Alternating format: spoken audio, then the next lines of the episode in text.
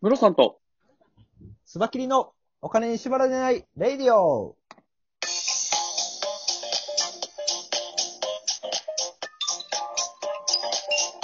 この番組は、実業家で経営コンサルタントのムロさんと、スバキリ一味団長のスバキリがお送りするお金と経済のことについて話す番組です。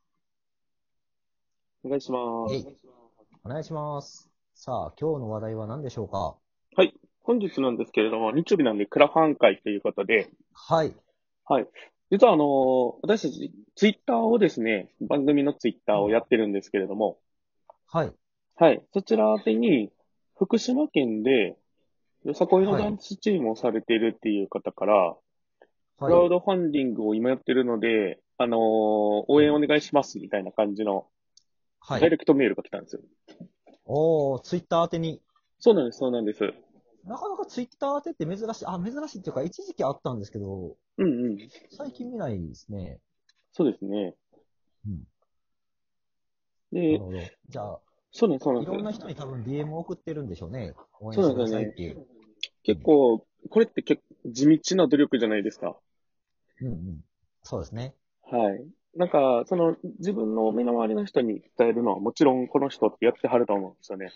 はいはいはい。はい。で、それにプラスアルファで、こう SNS で繋がった人とかにも、はい。まめにこうやって今こういう自分たちが取り組みしてるんで見てほしいですっていうのを送ってうて、んまあうん、大部分って多分知らない人なので、見てない可能性はあるとは思うんですけど、はい。あまりにこんな感じで、あの、見てる人っていると思うんですよね。そのものが興味あれば、とりあえず開いてみようみたいな人っていると思ってて、はいはい。うん。なんかクラウドファンディングって結局こういう地道なところというか、の積み重ねってめちゃくちゃ大事なんじゃないかなっていうのを今日ちょっとお話ししたいなと。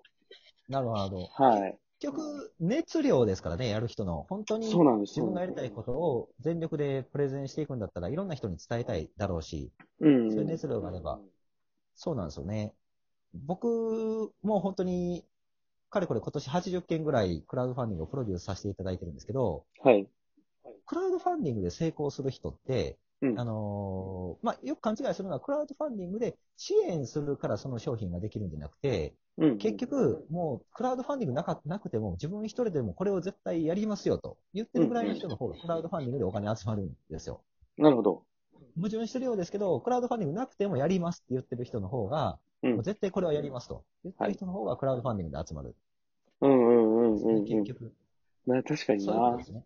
うんうんうん。だからその熱量は絶対大切で、はい。うん。なんか本当に、まあ言ったら、ね、いろんな人に届けて、まあチラシを巻くのか、あのうん DM を送るのか、わかんないですけど、そういうことができる人はやっぱ強いと思いますね。そうですね。うん。なんだかんだでやっぱりこう、あれですよね。伝えないと始まらないうんところありますよね。そうなんです多よ分、でも世の中のこう、いいサービスも知ってもらわないと、あの、広まらないよねっていうのと、クラウドファンディングも全く一緒だと思うんですよ。どんなそうですねにいいものだったりとか、熱い思いがあるもの、社会的に意義があるものであっても、それをクラウドファンディング今してるんだよって支援してくださいねっていうのを知ってもらってなければうん、そこに、あの、応援は集まらないんですよね。そうですね。うん。だからし知らなかったら応援しようがないので、うん。まずそこを全員に届けるっていうのは必要ですね。そうですね。結構なんかでも、あれですよね。あの、クラウドファンディングしたいねんけど、みたいな相談を、あの、もちろん椿りさんは、その80件されてる以外にも受けられてると思いますし、はい。僕も。もクラウドファンディングの経験があるので、そういう相談を受けることがあるんですけど、はい。うん。なかなか、その、クラウドファンディングって、その、身内というか、近しい人からお金を、こう、集めるためのツールだよね、みたいな。だからだから嫌なんや、みたいな。だから、それはしたくないねん、みたいな人が結構いらっしゃるんですけど。はい。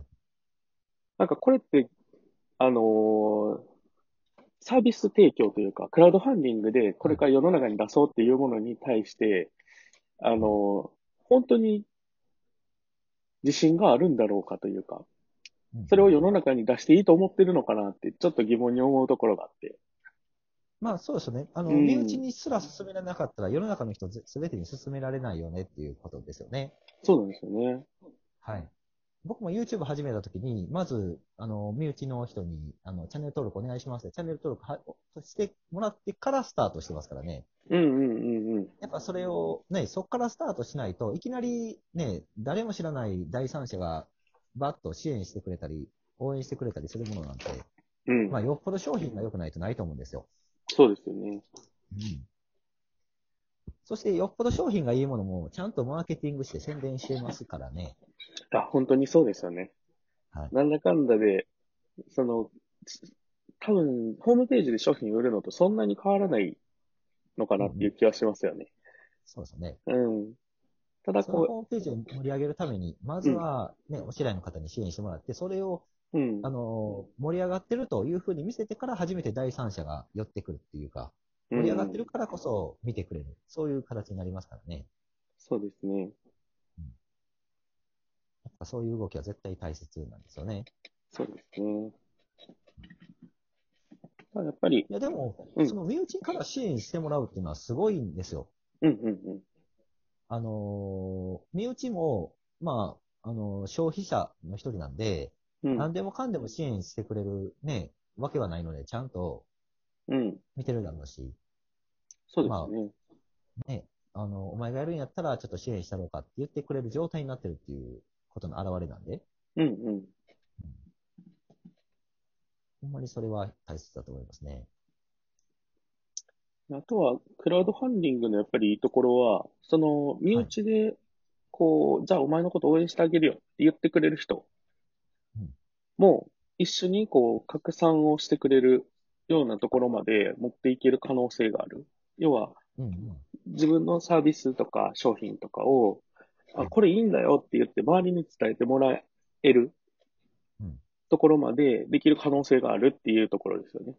うん、そうですね。うん。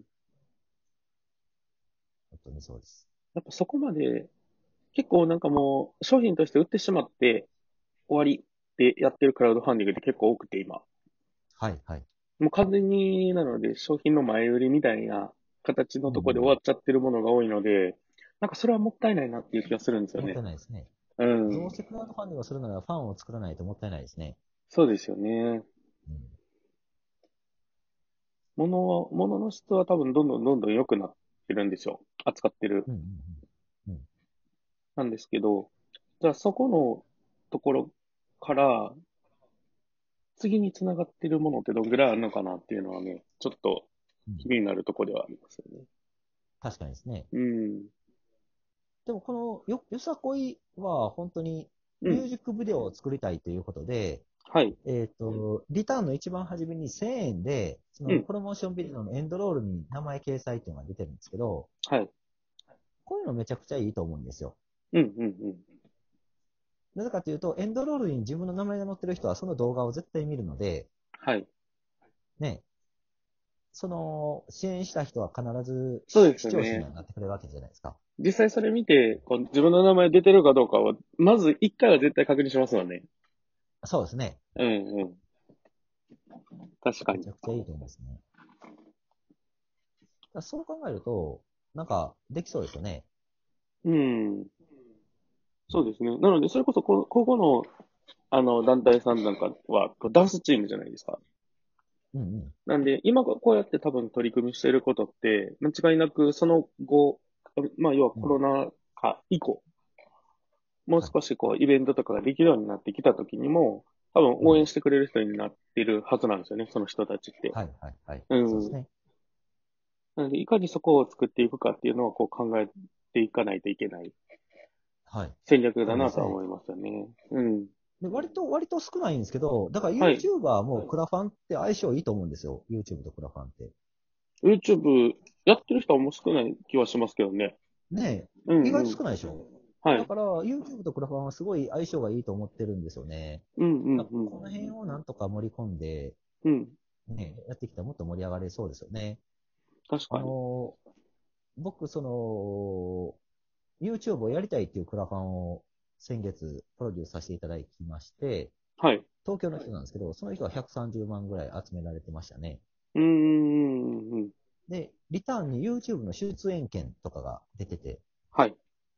その人と、まあビジネスの話、ビジネス的な YouTube なんですけど、話ができるみたいですね。はいうん。ちなみえーに、ちなみに僕ね、そのリターン申し込んだんですよ。あ、そうなんですね。はい。あ、あ、あ東京まで行かれるやつですか あ、東京行ってお話しするっていうのを、あ、確かほ。んまですか、はいあ。、それやったら、あの、僕も買ったんで一緒に行きますかあ、そうなんですね。はい。